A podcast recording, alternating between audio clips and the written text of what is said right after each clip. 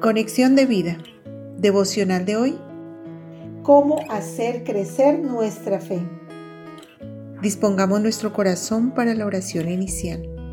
Padre Dios, gracias, porque cada vez que me permites servirte, al compartir de ti, al predicar tu palabra, al escribir un devocional, estás aumentando mi fe, pues me llevas a escudriñar la Biblia y gracias, porque por medio de tu Espíritu Santo formas el carácter de Cristo en mí, con la certeza y convicción que trae tu verdad. Amén. Ahora leamos la palabra de Dios. Lucas capítulo 17 versículos 5 al 6. Dijeron los apóstoles al Señor, aumentanos la fe. Entonces el Señor dijo, si tuvierais fe como un grano de mostaza, podríais decir a este sicómoro, desarráigate y plántate en el mar, y os obedecería. Romanos capítulo 10, versículo 17.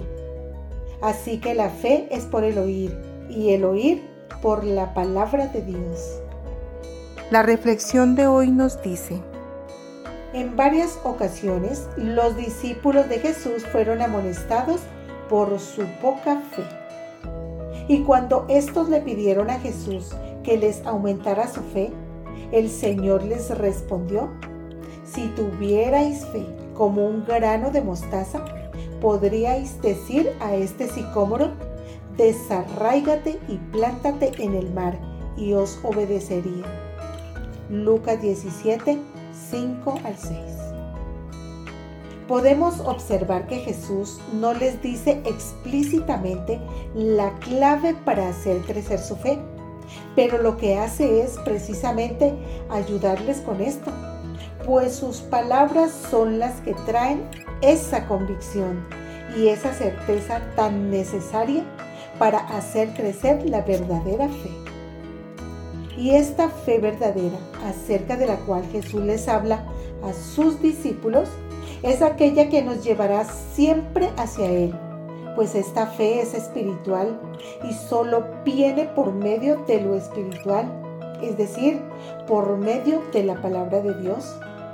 Las palabras que yo os he hablado son espíritu y son vida. Juan 6, 63, parte B.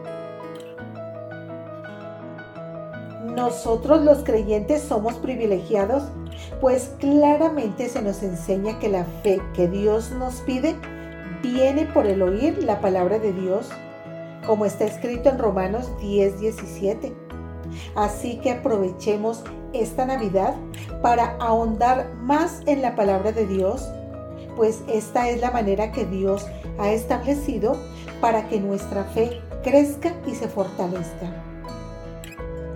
Además, aprovechemos para compartir el mensaje del Evangelio partiendo del nacimiento de nuestro Salvador, pues de esta manera es posible que los incrédulos vuelvan sus ojos a Jesús y crean en Él. Recordemos lo que dice Romanos 10, 14 al 15. ¿Cómo pues invocarán a aquel en el cual no han creído? ¿Y cómo creerán en aquel de quien no han oído? ¿Y cómo oirán sin haber quien les predique? ¿Y cómo predicarán si no fueren enviados? Como está escrito, cuán hermosos son los pies de los que anuncian la paz, de los que anuncian buenas nuevas. Visítanos en www conexiondevida.org. Descarga nuestras aplicaciones móviles y síguenos en nuestras redes sociales.